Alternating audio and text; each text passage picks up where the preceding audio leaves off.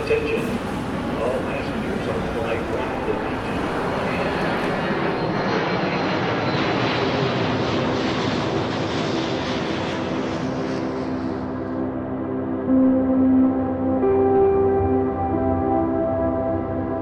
Bonjour à tous, bienvenue sur Ambient Travelers, le podcast qui parle d'ambiance et de voyage. Je suis Alexandre et je suis bien sûr accompagné de Gaëtan. Salut Gaëtan. Salut Alex, bonjour tout le monde. On est ravis de vous retrouver pour ce 21e épisode de Boarding Pass. Gaëtan, est-ce que tu peux nous rappeler ce qu'est Boarding Pass? Eh bien écoute, euh, concept plutôt simple, dans Boarding Pass nous partons à la découverte de deux artistes ambiantes et plus précisément d'un de leurs titres qui nous a marqué et qu'on voulait vous partager. Écoute, du coup, avant de commencer ce- cet épisode, je souhaitais revenir sur un article que j'ai pu lire dernièrement et qui indiquait qu'il y avait clairement un lien entre le temps et le moral. Je pense que ça a échappé à personne, c'est le retour de l'automne, ça devient un tout petit peu compliqué, les jours rétrécissent, la météo laisse à désirer.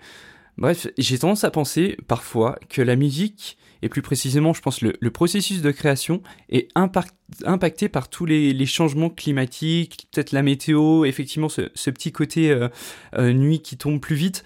Euh, je me souviens par exemple d'Elios, qu'on a vu dans un des épisodes précédents, qui avait tendance à composer surtout la nuit, parce que c'était un, un contexte qui le, on va dire, qui l'inspirait plus. Personnellement, je serais curieux de savoir si nos auditeurs ont, ont ce ressenti particulier, et si cela peut créer pour les musiciens des modifications sur la globalité de leur travail. Je sais pas ce que t'en penses, toi, par rapport à tout ça. Bah écoute, euh, oui, c'est une période un peu bizarre, je t'avoue. Alors moi j'ai une collègue qui m'a dit, c'est pas étonnant, c'est Mercure rétrograde. Je n'ai ja- jamais entendu parler de ça. Donc elle m'a un petit peu expliqué et je suis allé voir là justement euh, juste avant de- de- d'enregistrer cet épisode ce que c'est. Donc je suis tombé sur un article de Marie Claire, hein, super euh, magazine, et donc il dit que ben voilà, apparemment Mercure euh, qui rétrograde entre le 27 septembre et jusqu'au 17 octobre. Donc quand cet épisode sort, on est en plein dedans et du coup c'est la cata.